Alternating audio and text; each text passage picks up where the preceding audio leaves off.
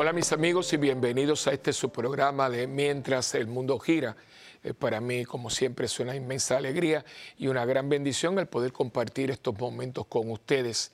Y más en este tiempo tan lindo, estamos ya en tiempo de terminando la cuaresma, entrando en Semana Santa y por las miras ¿no? a la Pascua, al, día de Pascua como tal, la vigilia pascual, decía nuestro beato puertorriqueño, beato Carlos Manuel Rodríguez, que comúnmente también se le conoce como Charlie, hombre eh, de liturgia, ¿no?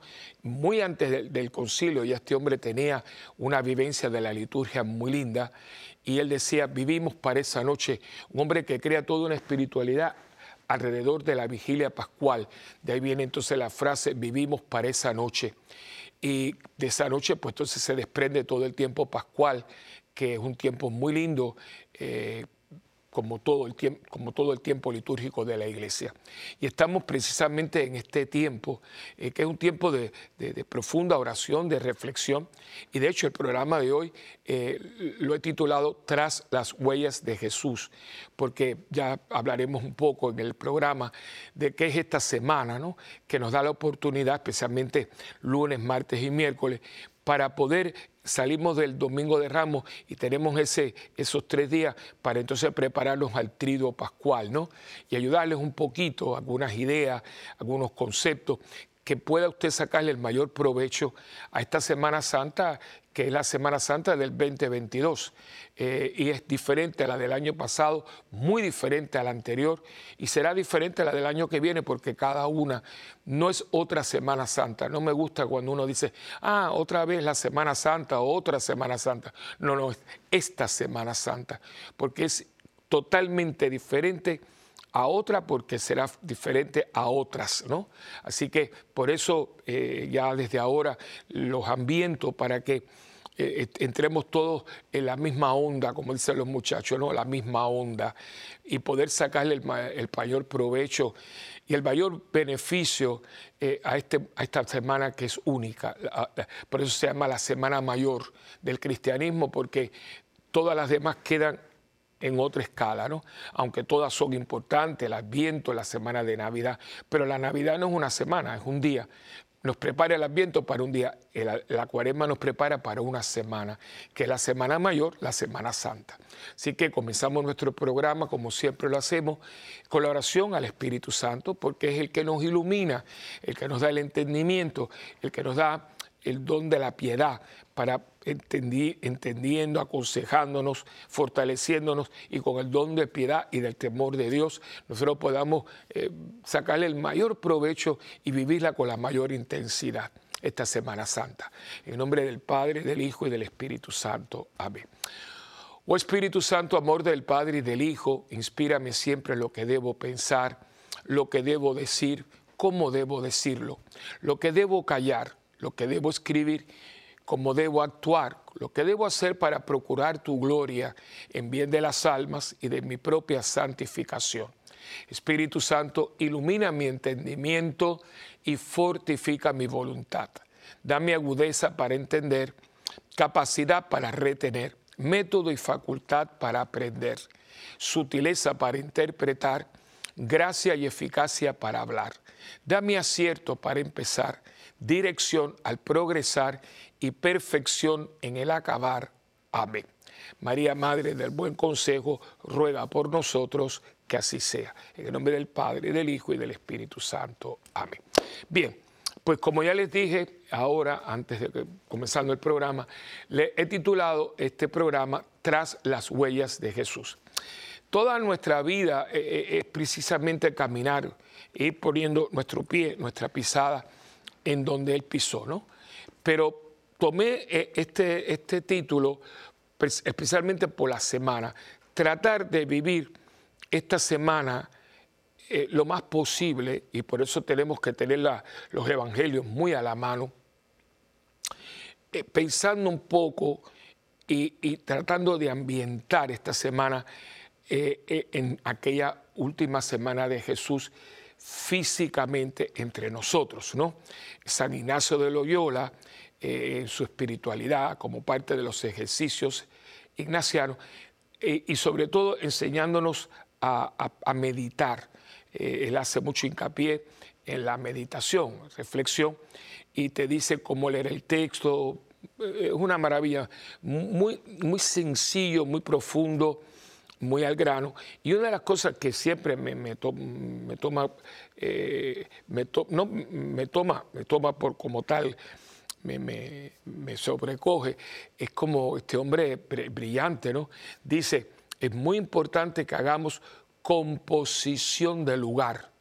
Es decir, un poco de imaginación, no de fantasía, no ser fantasiosos, pero sí componer. Y es muy importante porque es lo que, lo que hacemos hoy, ¿no? Usted, por ejemplo, ¿qué es lo que tiene Disney?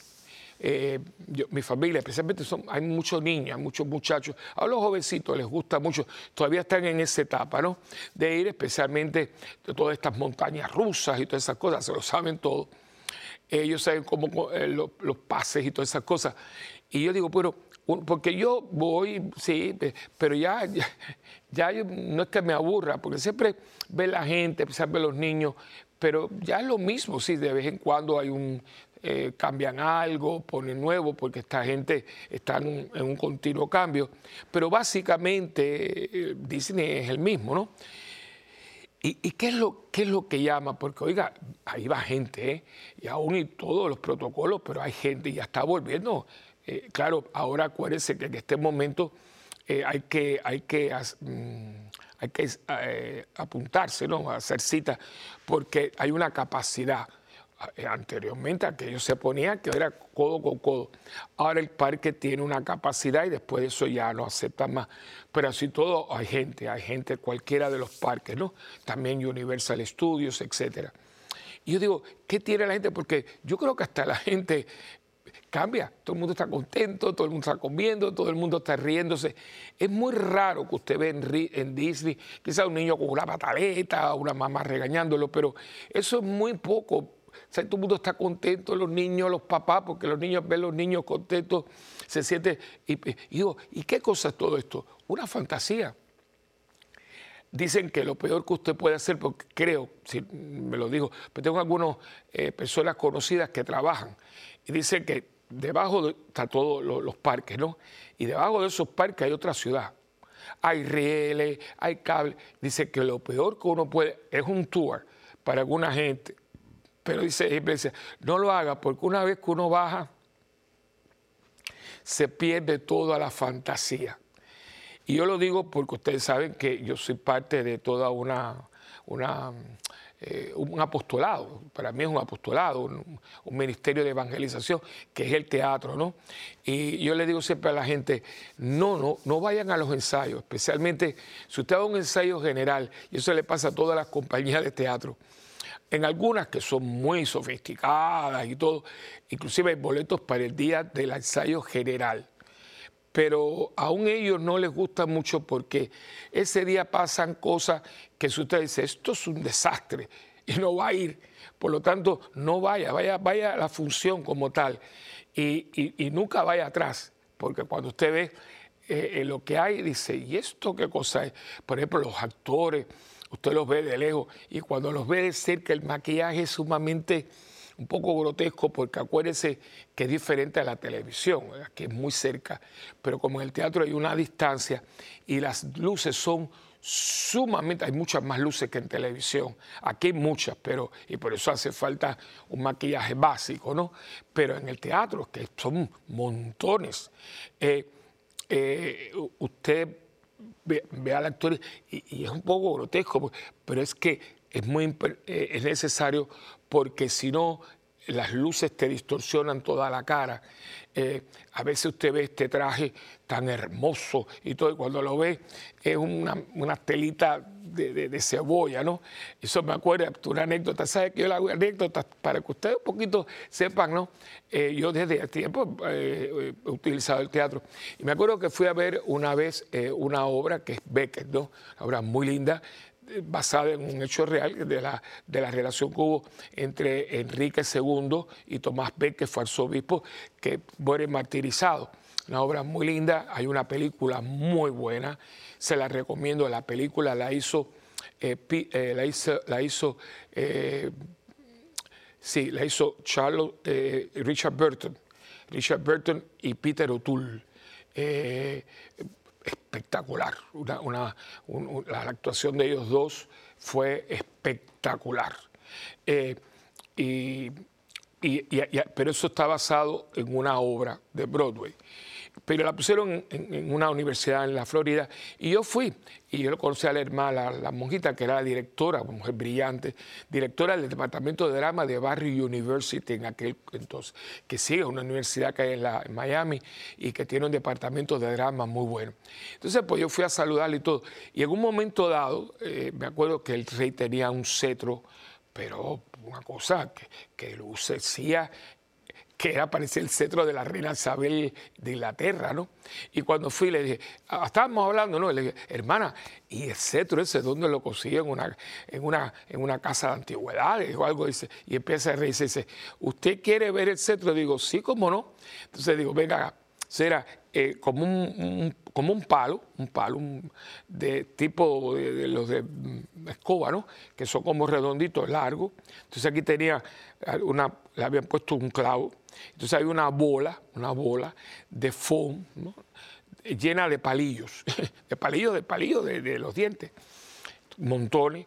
Entonces le, pintaron todo con spray y con esa, esa mm, eh, piedras que son de plástico, le fueron poniendo, pero de lejos lucía, y era un palo tipo de escoba, un clavo, una bola de foam, palillos de dientes, spray y unas, unas piedras de esas de plástico que las venden en las que cayera por bolsa, ¿no? Porque todo es fantasía. Y por eso si el teatro, si el Disney, hay mucha fantasía, ¿no? Eh, y, no estoy, y por eso hago todos estos preámbulos para que digo, no me estoy refiriendo a esa fantasía. Porque lo que vamos nosotros a tratar de componer esa composición no es algo eh, fantasioso, sino algo real.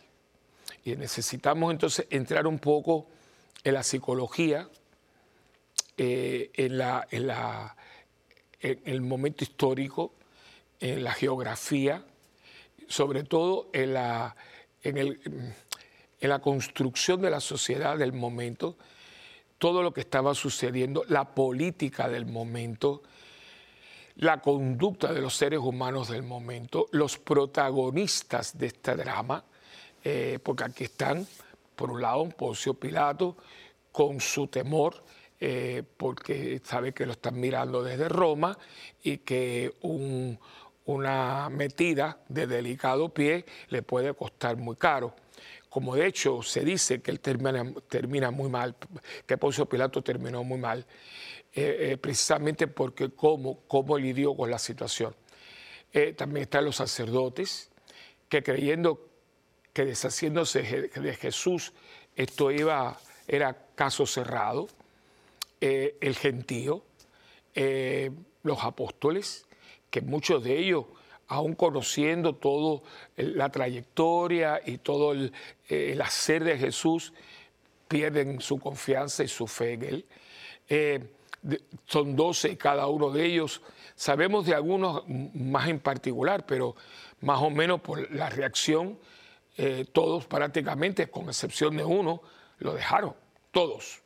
Eh, unos más dramáticamente, pero otros nos, eh, actuaron tan cobardemente que, que ni sabemos nada. O sea, están tan ausentes que no sabemos nada. Porque por lo menos sabemos un comportamiento de Pedro, que, porque uno sí lo, negó, pero Pedro lo siguió. Lo siguió hasta, hasta el patio del palacio de, Caifás, ¿no? y por, lo menos nosotros tenemos, componemos, ¿no? Que no podemos decir que, que Pedro se deshizo, ¿no? Vemos que, dentro de, por eso le digo, de su composición psicológica, ¿no? Eh, está dando lo que tiene, no, no da más, tiene miedo. Eh, pero es un miedo que él, trata de, de, estirarlo lo más posible porque él llega hasta el patio. Ya claro, ya cuando ve todo el tumulto, ve cómo está llevándose a cabo el, juicio, que es un juicio totalmente ilegal, que eso es otra cosa que hay que tomar en cuenta. Eh, Jesús fue llevado a un juicio que no se podía hacer de noche, no se podía hacer sin una cantidad mayoritaria de todos los miembros del Sanedrín. Eh, no podía, se, había con un testigo falso el caso se caía como en una corte y todo esto no existió. O sea, hay una cosa, y él sabe que todo esto, imagínense, los criados, los soldados, el ambiente de noche, la noche en sí es pesada y aquí no hay luz eléctrica, ¿eh? aquí todo es a, la luz de las antorchas y todo. Es, un, es una composición un poco macabra, ¿no? Pero, pero él, él, estira, él estira su miedo lo más posible y llega allí. Claro, eh, ya lo confronta, las confrontan y las confrontan unas mujeres, ¿no? Unas criadas. Y la tercera negación de Pedro es muy cortante, porque una, no conozco a ese hombre, pero la tercera es, te digo mujer que yo no conozco a ese hombre. Eh, es dura, es dura. Y yo me imagino que son esas cosas que usted y yo decimos y después que la decimos, ay, ¿por qué yo dije eso, no? Pero ya lo dijiste, eso es, eh, por eso lo sé, que, digo, ay, ¿por qué no me mordí la lengua antes de decirlo? Porque es ahí donde Jesús lo mira. Por eso estamos, hay, una proximidad, porque si Cristo se vira y lo mira, tiene que estar muy cerquita. O sea, por eso le digo que es muy importante la composición del lugar. Porque si Cristo lo mira y él lo ve y se echa a llorar, no, puede ser porque esté por allá.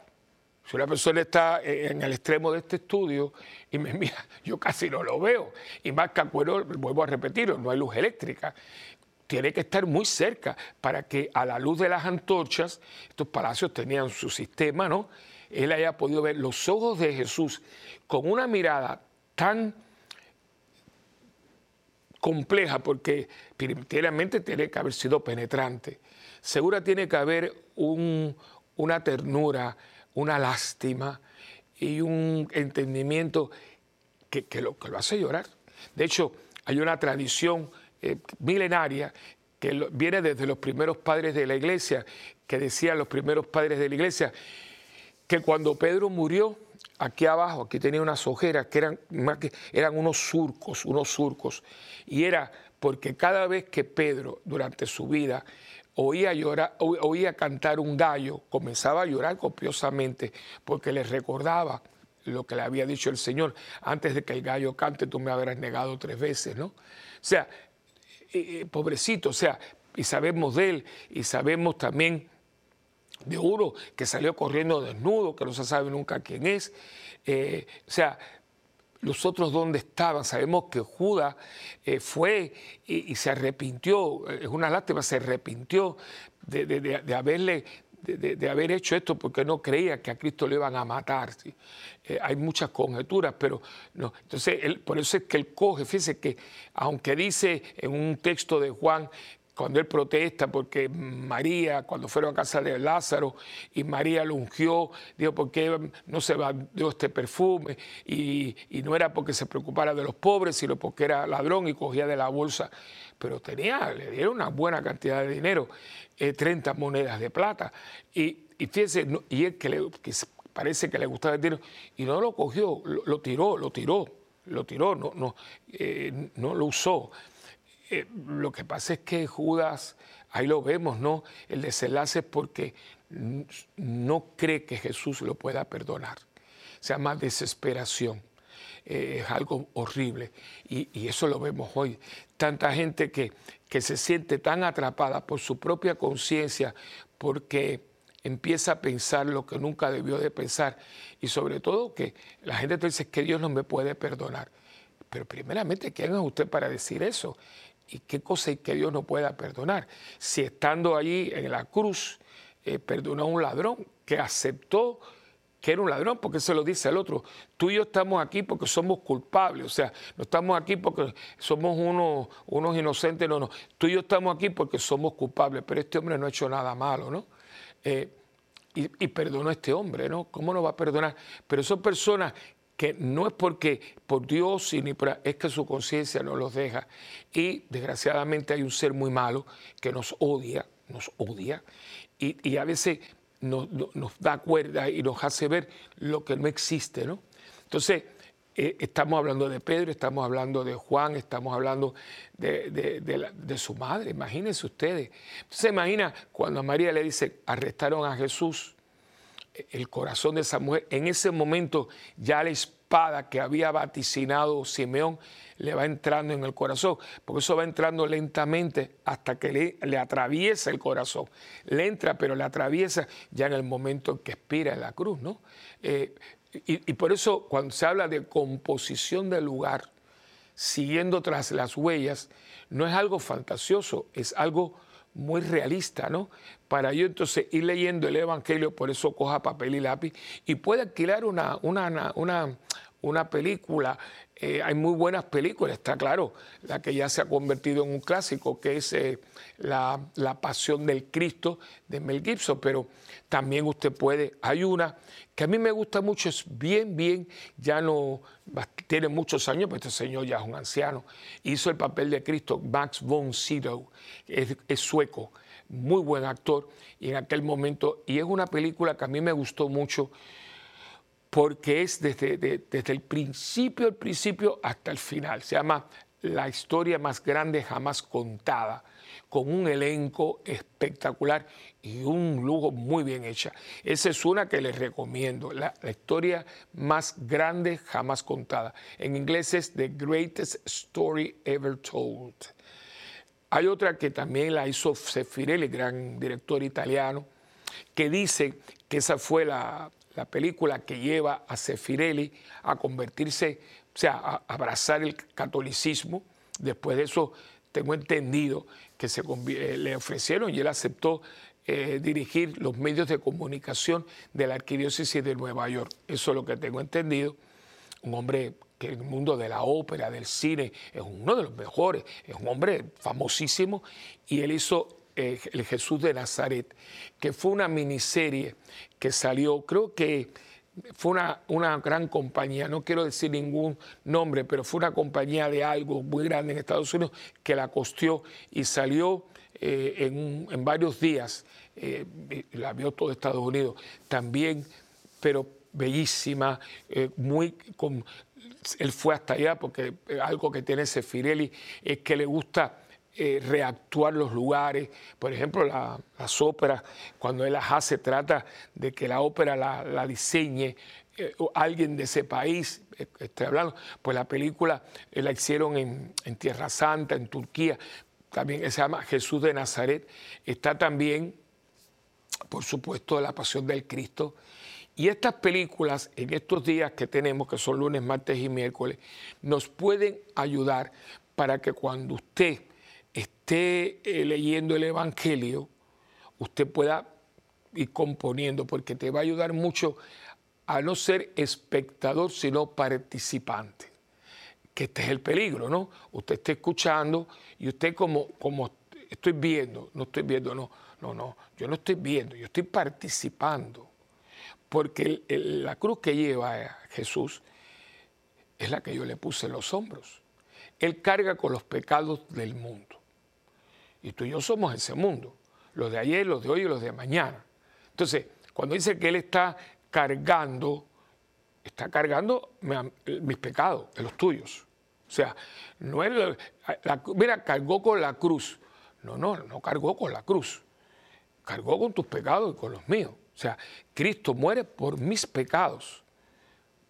En, nombre mío, con nombre y apellido, está allí. O sea, en esos clavos está mi nombre, en esa corona está mi nombre, en estas llagas está mi nombre, o sea, con nombre y apellido, y no como en un, en un todo, sino en un particular, ¿no? Está ahí.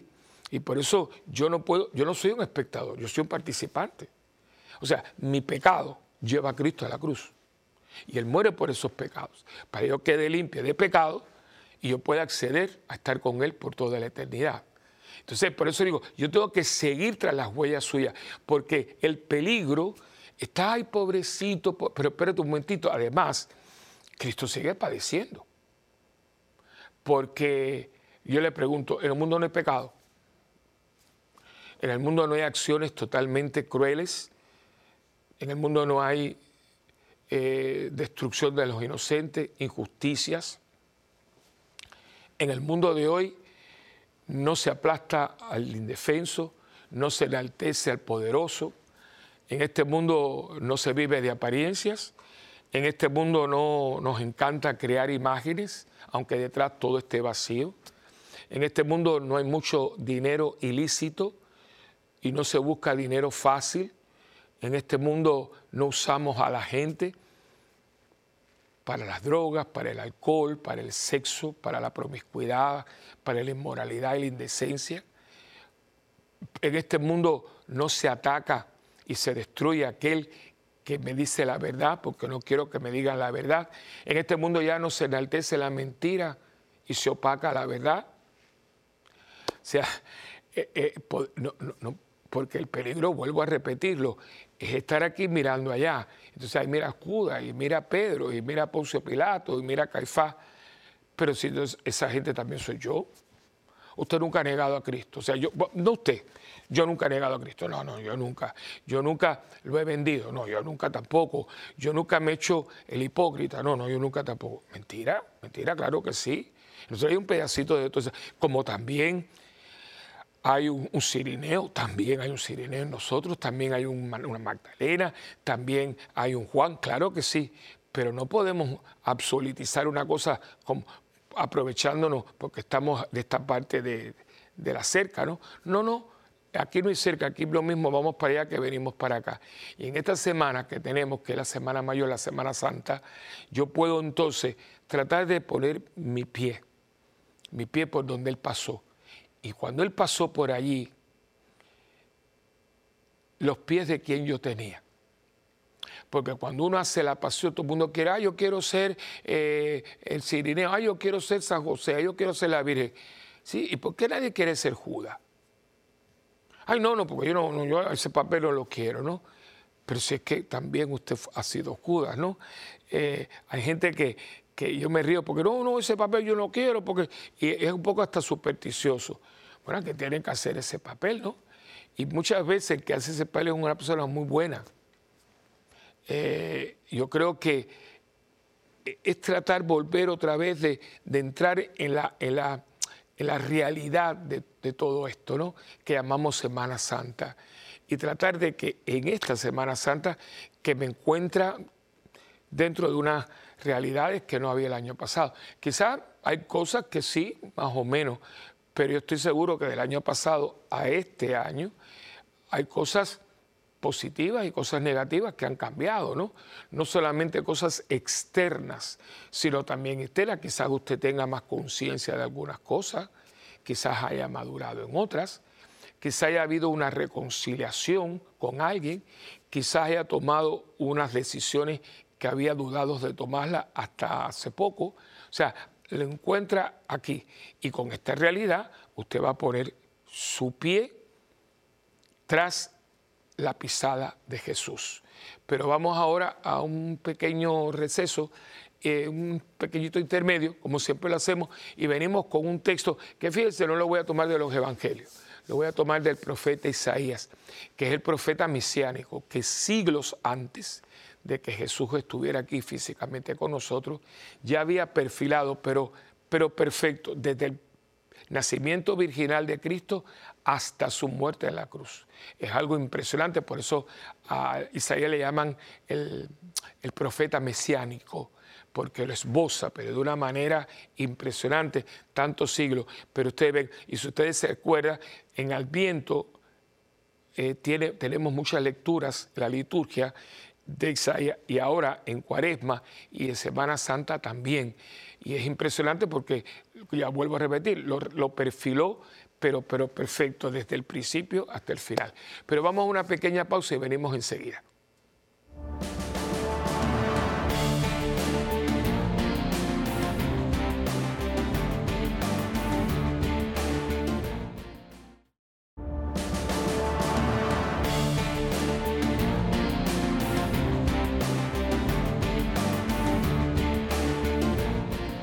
Bueno, pues estamos aquí de nuevo y como le había dicho antes de ir a la pausa, eh, vamos a estar leyendo del capítulo 52 del profeta Isaías, eh, versículos del 13 en adelante y también el principio del capítulo 53, o sea, 52 del 13 a 52 eh, del 13 al 58 y entonces parte del 53 el principio. Y dice aquí, he aquí que prosperará mi siervo, será enaltecido, levantado y ensalzado sobremanera. Así como se asombrarán de él muchos, pues tan desfigurado tenía el aspecto que no parecía hombre, ni su apariencia era humana. Otro tanto se admirarán muchas naciones, ante él, ante él cerrarán los reyes la boca, pues lo que nunca se les contó verán y lo que nunca oyeron reconocerán. ¿Quién dio crédito a nuestra noticia? Y el brazo de Yahvé, a quien se le reveló, creció como un retoño delante de él, como raíz de tierna árida. No tenía apariencia ni presencia. Le vimos y no tenía aspecto que pudiésemos estimar. Despreciado, marginado, hombre doliente y enfermizo, como de taparse el rostro por no verle, despreciable, un don nadie. Y con todo, eran nuestras dolencias las que él llevaba y nuestros dolores los que soportaba. Nosotros le tuvimos por azotado, herido de Dios y humillado. Él ha sido herido por nuestras rebeldías, molido por nuestras culpas. Él soportó el castigo que nos trae la paz y con sus cardenales hemos sido curados. Todos nosotros, como ovejas, erramos, cada uno marchó por su camino, y Yahvé descargó, se descargó sobre él la culpa de todos nosotros. Fue oprimido y él se humilló y no abrió la boca. Como un cordero al degüello era llevado y como oveja que antes los que la trasquilan está muda, tampoco él abrió la boca. Tras arresto y juicio fue arrebatado y de sus contemporáneos quien se preocupa. Fue arrancado de la tierra de los vivos y por las rebeldías de su pueblo ha sido herido y se puso su sepultura entre los malvados y con los ricos su tumba, por más que no hizo atropello ni hubo engaño en su boca. Mas plugó a Yahvé quebrantarle condolencias, si se da a sí mismo en expiación, verá descendencia, alargará sus días. Por las fatigas de su alma verá luz, se saciará. Por eso le daré su parte entre los grandes y con poderosos repartirá despojos ya que indefenso se entregó a la muerte y con los rebeldes fue contado cuando él llevó el pecado de muchos e intercedió por los rebeldes. Como ya les dije antes de, ir a la pausa, esto lo escribió Isaías. Imagínense ustedes, siglos antes de que Jesús eh, naciese entre nosotros y hubiese vivido los 33 años más o menos que estuvo aquí en la tierra con nosotros físicamente. Y uno dice, pero, pero si es que, que, lo, que lo, lo dibuja perfectamente y así fue. Pero sigue sufriendo, ahora místicamente, en todo esto que yo les compartí a ustedes antes de ir a la pausa. Y nosotros como cristianos tenemos que buscar la manera de aliviar sus dolores, de buscar la manera que esta pasión que sigue en el mundo, porque lo que le hagamos a uno, se lo hacemos a él. Acuérdense de que cuando Pablo, eh, esto es bien, bien eh, eh, en el libro de los Hechos, que, siempre a mí me, golpea, y lo leo y lo vuelvo a leer y siempre me, toca, ¿no? Cuando la voz de Cristo casi lo tumba, ¿no? A Pablo le dice, Pablo, Pablo, ¿por qué me... Saulo, porque en ese momento no le han cambiado el nombre todavía. Saulo, Saulo, Saulo ¿por qué me persigues? Saulo le dice, pero ¿quién eres, Señor? Dice, yo soy Jesús al que tú persigues. Jesús ya está a la derecha del Padre, ya Jesús ha eh, resucitado, ascendido, está sentado a la derecha del Padre. A los que está persiguiendo es a los cristianos. Pero la identificación de Cristo con sus cristianos, con su gente, es total, porque si los persigues a ellos, me persigues a mí. En otro lugar, que es el juicio final en Mateo, Evangelio de Mateo, capítulo 25, dice, porque yo tenía hambre, porque yo estaba preso, porque yo estaba desnudo, porque yo estaba enfermo, y no lo hiciste conmigo. Dice, pero cuando yo no lo hice, cuando no lo hiciste con uno de ellos los más pequeños, ¿no? La identificación de Cristo eh, corporalmente, o sea, si tú lo vestiste a Él, me vestiste a mí. Si tú le diste de comer a Él, a mí me diste de comer. En otro texto, eh, el que dé un vaso de agua en mi nombre, un vasito de agua, no dice un vaso de cristal con hielito, no, un vasito de agua, un vasito de plástico, ¿no? Yo ahí tengo sed y en nombre de Cristo te doy un vasito de agua plástico, la saqué de, una manguera, de, una pluma de agua. Y eso no se olvidará, la identificación intrínseca de Cristo con el prójimo. Eh, entonces, hoy en día, claro, ya no hay una pasión física en el cuerpo físico de Cristo, ¿no? Pero hay una pasión que está sucediendo en el mundo y en este momento de una manera brutal, ¿no? El desprecio, la indiferencia, el sarcasmo. Y todo esto son cosas que usted va a ver durante la pasión. Por ejemplo, eh, la justicia. A mí hay, un, hay una cosita que a veces se pasa, pero por alto, ¿no? Eh, cuando está el interrogatorio, todo este, este es un juicio totalmente eh, un juicio ilegal. Ya no estamos hablando de religión, están llevando a cabo lo que se conoce como una patraña, porque esto todo, todo esto se hizo falseando, ¿no? Eh, lo que era la ley.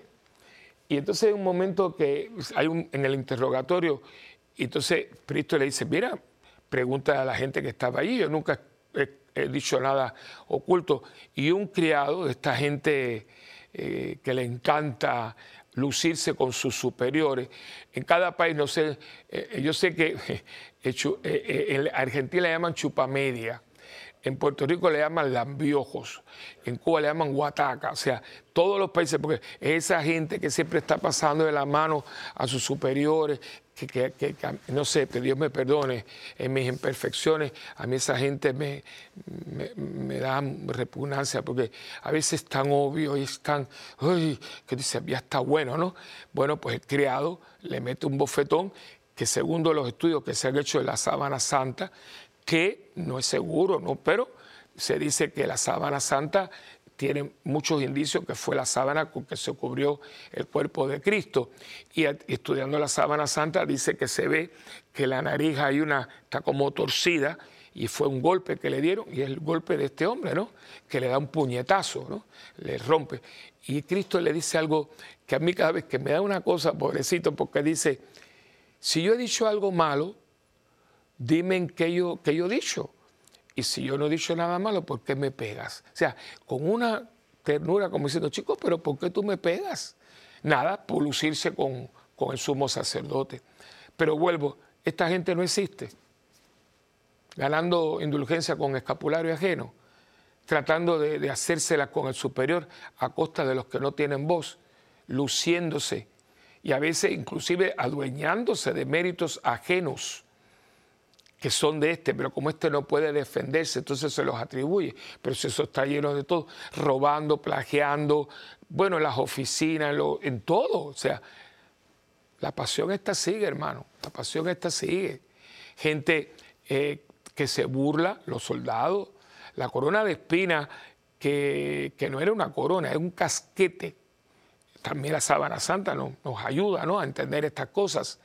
Porque usted se imagina a los romanos, esos, esos soldados que eran unos aborrecidos, que todos estaban así, porque el que te mandaran de soldado para Tierra Santa era un castigo, como que, por ejemplo, en, en todos los ejércitos, por ejemplo, cuando la Segunda Guerra Mundial, eh, los alemanes, que los soldados que se portaban, los mandaban para el frente ruso, que allí o te mataban o te congelaban, ¿no? Es en Rusia, la de hoy, te mandan para Siberia, en, Estados Unidos, no sé para dónde te mandaban, pero te mandaban para Afganistán. O sea, todos los lugares, todo el mundo, todo el mundo te, te manda para un lugar horrible, nadie quiere.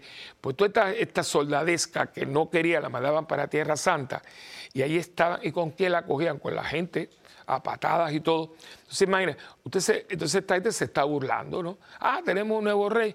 Señores, tenemos hoy para reírnos y para burlarnos de este que ahora resulta que es rey. Y pobrecito. Entonces, eh, estas enredaderas se dan por donde quiera. Eh, y este tiene unas espinas muy grandes, son duras, son duras.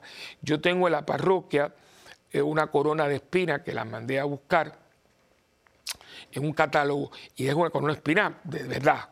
Y está hecha con estas enredaderas de Tierra Santa. Y siempre, siempre me uno, porque está hecha, hay que tener mucho cuidado. Y tiene uno, son unas espinas de este tamaño. Duras, pero duras, duras. Y yo no me imagino a los, soldados romanos cortando y haciendo una coronita. Ellos tienen que haber cogido su, espada, que tienen que era una espada, y habían cortado y trenzaron así a lo loco. Y una con una, una con una. Y, por eso dice que, que se la pusieron y, le, y le daban, ¿no? Porque hicieron un casquete. Y estas espiras tienen que haberle perforado la cabeza, ¿no? Eh, tiene que ser una cosa horrible. Más toda la flagelación eh, por eso es, dice, atado a la columna. El atado a la columna es que a veces lo ponen así con las manos atrás. No, no, no, no, era con las manos arriba. Para que usted no se pudiera tapar con las manos atrás. Pues si usted ve, si yo hago esto, yo estoy tratando de cubrirme. Y usted en cierto modo no me puede tocar la espalda del todo. Pero se cogía y te ponían aquí así, en una argolla, ¿no? O sea, tú estás, estás todo a, cuerpo abierto. Y ahí entonces te van dando de arriba abajo hasta que tú te desmayabas. Si uno era, si uno era ciudadano romano, no te podían dar más, creo que eran 50 latigazos. Usted dice 50, sí, 50, pero créame que cuando te van dando hasta que tú te desplomaras. Y Jesús era un hombre muy corpulento, pobrecito, hasta que se, se desvanece, ¿no? Y el látigo estaba hecho de, cuero de, la vaca, ¿no? Y al final tenía unas bolitas de plomo con una, como una especie de anzuelo, ¿no? Como un, un garfio. Entonces, claro, el, el, látigo como tal era largo, que cuando le daban a uno, así así se enroscaba y cuando usted alaba, a ti te dejaban en carne viva, en carne viva. Por eso estaba leyendo un artículo que dice que lo que vimos en la película de la pasión del Cristo no era todo lo que había sucedido. Digo, pero entonces ese hombre estaba eh, en carne viva. Sí, porque imagínense, ustedes le están, y eso era darle, darle, darle, darle hasta que se desplomara. Entonces, tú tienes una corona de espina, tú tienes el cuerpo hecho ya una llaga, una llaga. Eh, eh, por eso es que por eso él muere tan, tan temprano.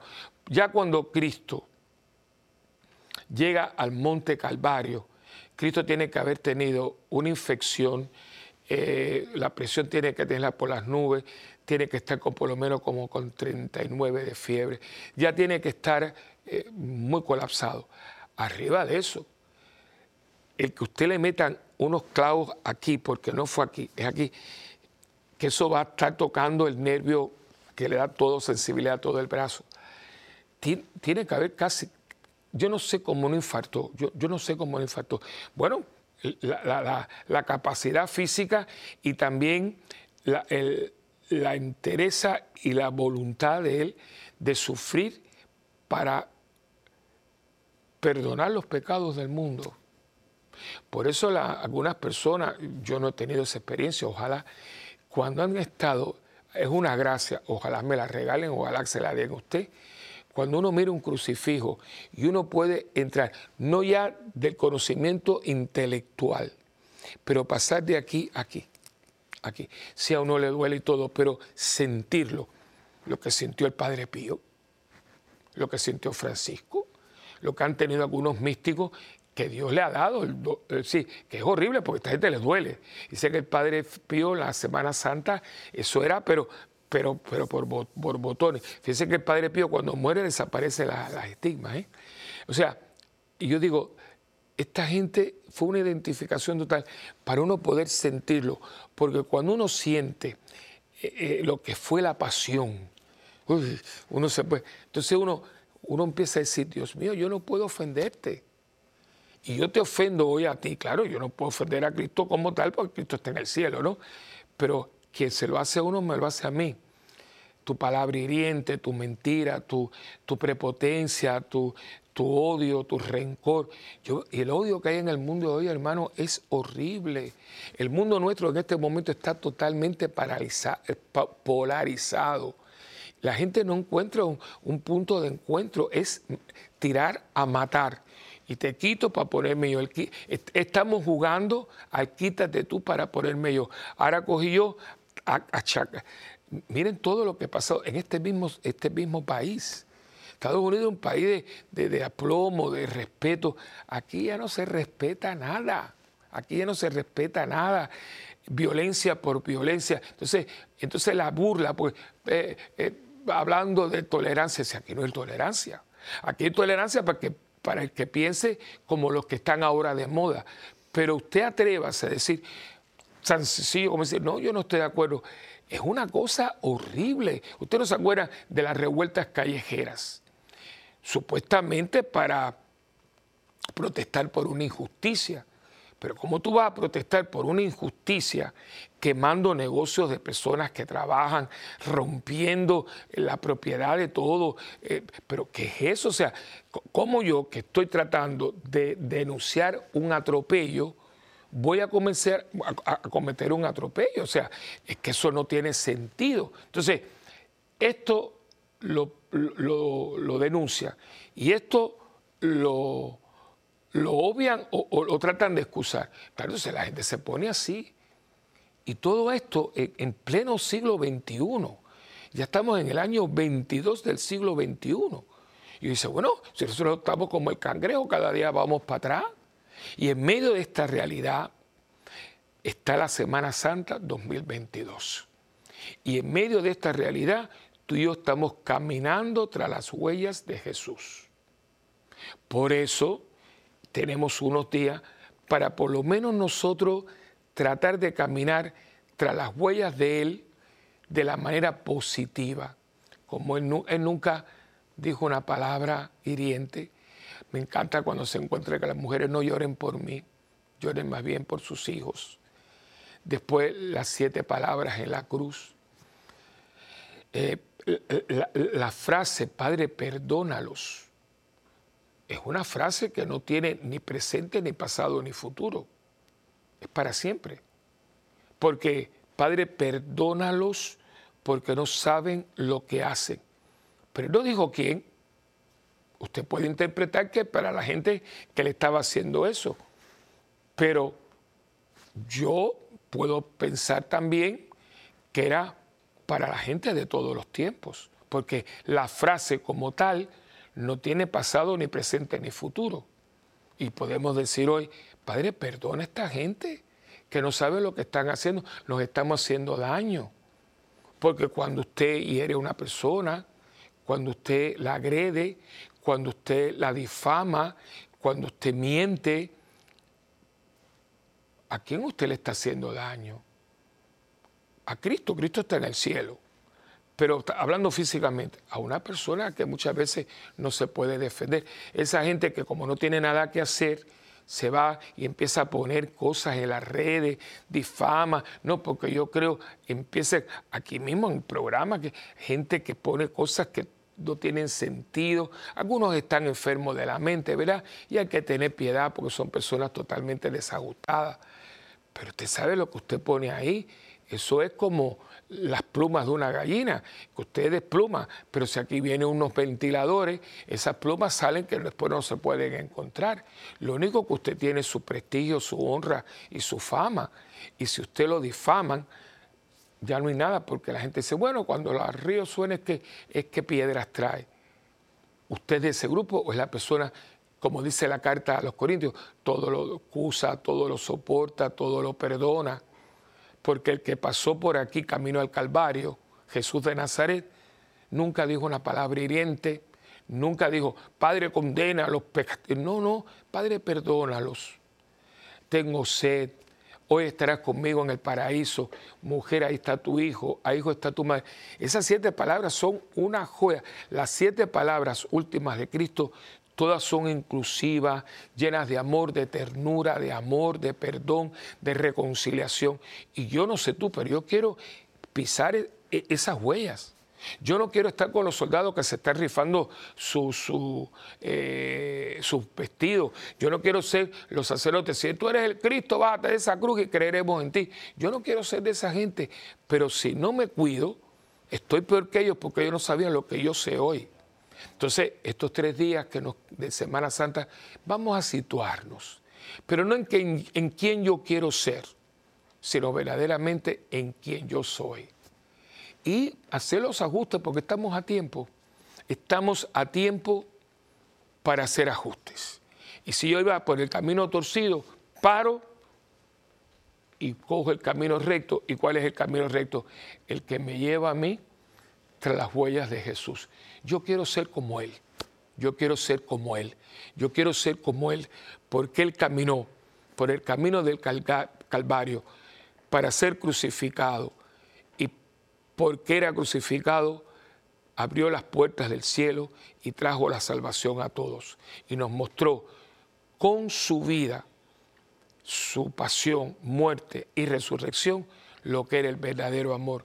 Que el verdadero amor no son palabras solamente, sino palabras que van acompañadas vivencialmente con sabor de lágrima, dolor y sangre, hasta donde uno es capaz de llegar por el que ama y por lo que ama. Bueno, hemos llegado al final, yo espero que esto le haya ayudado un poco. Acuérdese, hay películas, hay libros, hay documentales. Sírvase de todo esto para hacer una composición. Traiga a su familia, haga un grupo, hablen, no discusión, pero sí un, un, intercambio de ideas, termine con una buena oración. Sáquele provecho a esta gran semana que es la Semana Mayor, la Semana Santa. Y usted se acordará de mí, porque si participamos en una muerte como la suya, también vamos a participar en una resurrección como la suya. Y para tener un domingo de Pascua hay que pasar por la última cena, lavarle los pies a mis hermanos, comer su cuerpo, beber su sangre y sobre todo aprender que el amor es darse como se dio el Señor en la cruz. Bueno, pues hemos llegado al final, sabemos que tenemos ustedes y yo una alianza, una alianza de amor, ¿eh? que yo oro por ustedes, ustedes oran por mí y juntos por el mundo, un mundo que necesita mucha oración. Y que también yo les pido que siempre se comuniquen, que estemos comunicándonos. Escríbanos a, a mundogira.ewtn.com. También puede en nuestra página web, que es parroquiasantabernardita.org, Estamos también en YouTube, S, S de Santa B de Bernardita TV, y ahí lo puede encontrar todo, diariamente la misa, el rosario, retiros que también, también y también acuérdense que está la librería La Pequeña Flor, que también tiene una página, que es el 750-7880, de martes a viernes de 11 a 7 de la noche y los domingos de 8 de la mañana a 1 de la tarde, y el teléfono de la parroquia que es 787-762-0375. Y acuérdense que, eh, ah, también se me olvidaba, que también hay un Facebook, el Padre Willy. Y también acuérdense que es muy importante su donativo. Primeramente, eh, su oración. Rece mucho por este canal. Y también anúncielo, compártalo. Que hay mucha gente que, ay, no sabía que está el Padre Pedro, que está, está Pepe Alonso, que está el, cara a cara, que está el noticiero, que está el Padre Willy. O sea, todos nosotros que estamos aquí para usted, así que es, muy importante. Eh, y, y darlo a conocer. Y cuando usted tenga ahí alguna ayudita, mándela que no hay ayudita pequeña, todo es ayuda para que este canal siga llevando el esplendor de la verdad. Y bueno, Dios me los bendiga, me los cuide, me los proteja, en nombre del Padre y del Hijo y del Espíritu Santo. Amén. Y hasta la próxima en este tu programa de Mientras el mundo gira.